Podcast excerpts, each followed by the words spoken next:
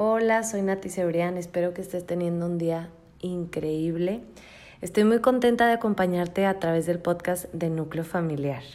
El tema de hoy es Aumenta tu inteligencia emocional, parte 3, porque lo tenía dividido para que fueran dos partes, pero ya me extendí hasta la parte 3. Como quieras, si te gusta esta cápsula, te recomiendo ir a escuchar la parte 1 y la parte 2 que están por aquí en el podcast.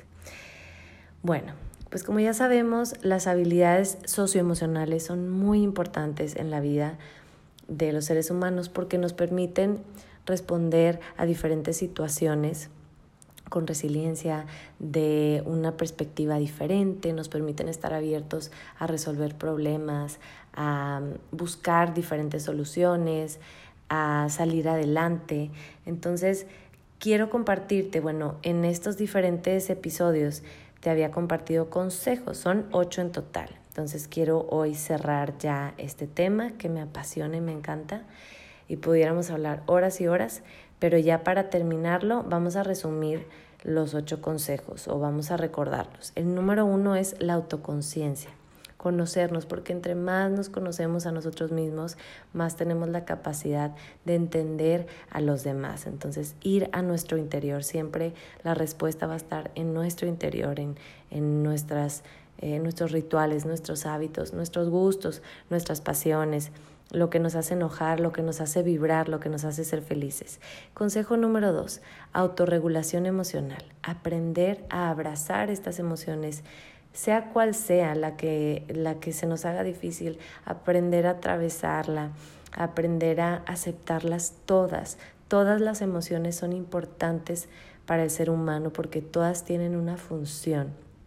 Y también si nosotros aprendemos a aceptarlas y si nosotros aprendemos sobre la autorregulación, la respiración, es más fácil para que podamos enseñar a nuestros hijos o a las futuras generaciones a que puedan accesar también esta, esta habilidad de la autorregulación y que, que antes de reaccionar ante los sucesos de la vida podamos respirar, podamos responder de una mejor manera.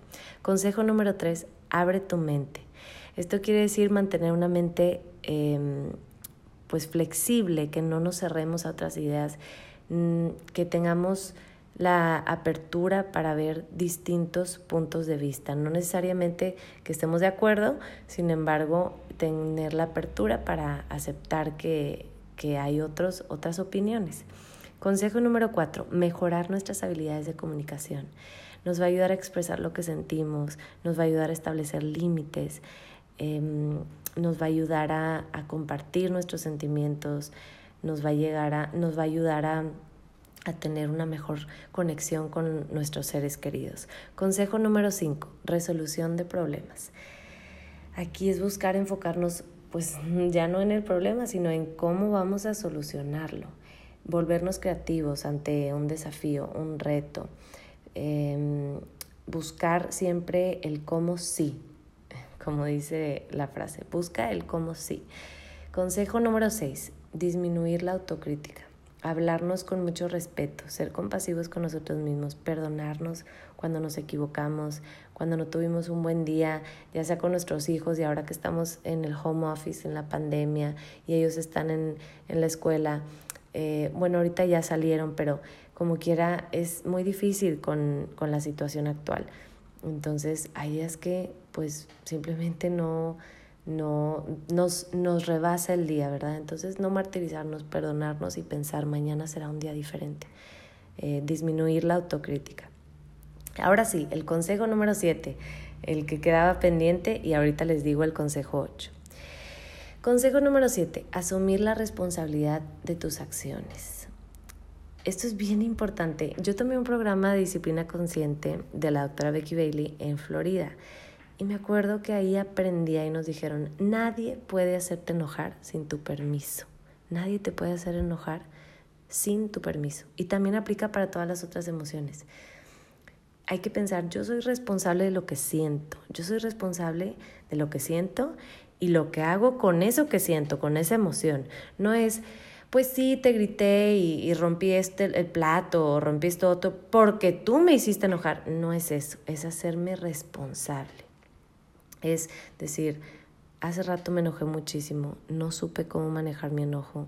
Cuando tú me dijiste esto y el otro, sentí como que se me vino el mundo encima, lo percibí como un ataque, me enojé, me salí de control, no estuvo bien. Lo que te dije no estuvo bien, te ofrezco una disculpa. ¿Sabes qué? Ya no lo quiero hacer igual a la próxima. La próxima vez voy a tener un plan o ya tengo un plan para la próxima vez que yo sienta eso. Yo me voy a dar un momento para respirar, para poder calmarme, para no gritarte. Esto también aplica con los chiquitos. Cuando hay una ruptura, pues hay que hacer una reparación. Pero el punto es asumir la responsabilidad. También pasa que, eh, no sé, culpamos a otra gente, ¿no? De, de, nuestra vida, de lo que pasa en nuestra vida o de la, de la situación en la que vivimos y no nos hacemos responsables. Eh, hay que asumir esto, esta habilidad, la responsabilidad, este valor y vamos a ser conscientes de que nosotros tenemos el control de lo que sentimos. Y bueno, para cerrar, el consejo número 8, aumenta tu empatía.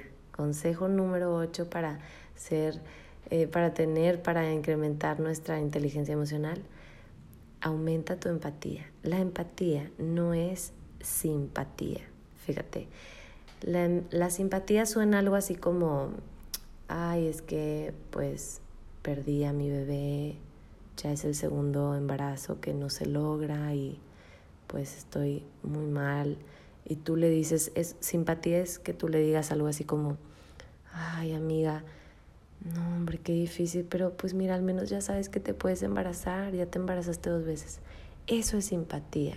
La simpatía no es empatía, porque la simpatía tiende a la desconexión, solo escucha para responder algo, es muy espontánea, es una respuesta verbal, em, se centra mucho en como que la solución de que no, mira, al menos ya sabes que te puedes embarazar.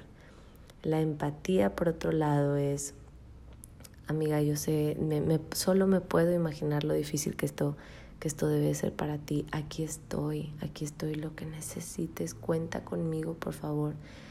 Ni siquiera sé qué decirte, amiga, solo estoy agradecida de que me hayas contado esto tan difícil y tan fuerte.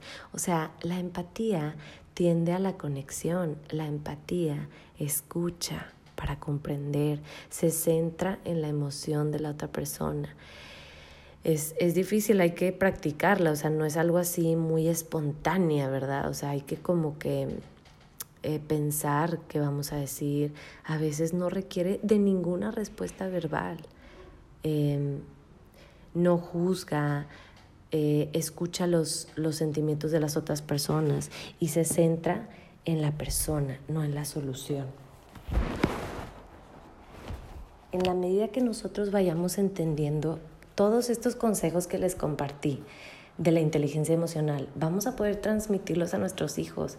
Recuerden que estas cosas se contagian o más bien se comunican en el día a día. No podemos obligar a nadie a que adopte alguno de estos consejos eh, a la fuerza, sino más bien platicarlo, comunicarlo y sobre todo enfocarnos en enseñar con el ejemplo. Con los más chiquitos la empatía suena algo así como, yo sé, tú querías la otra galleta, por eso gritaste y por eso lloraste, yo sé, es muy difícil. Es muy difícil cuando queremos algo y no podemos tenerlo, pero tú puedes con esto. Respira conmigo, aquí estoy yo. Es difícil, pero tú puedes, di, yo puedo.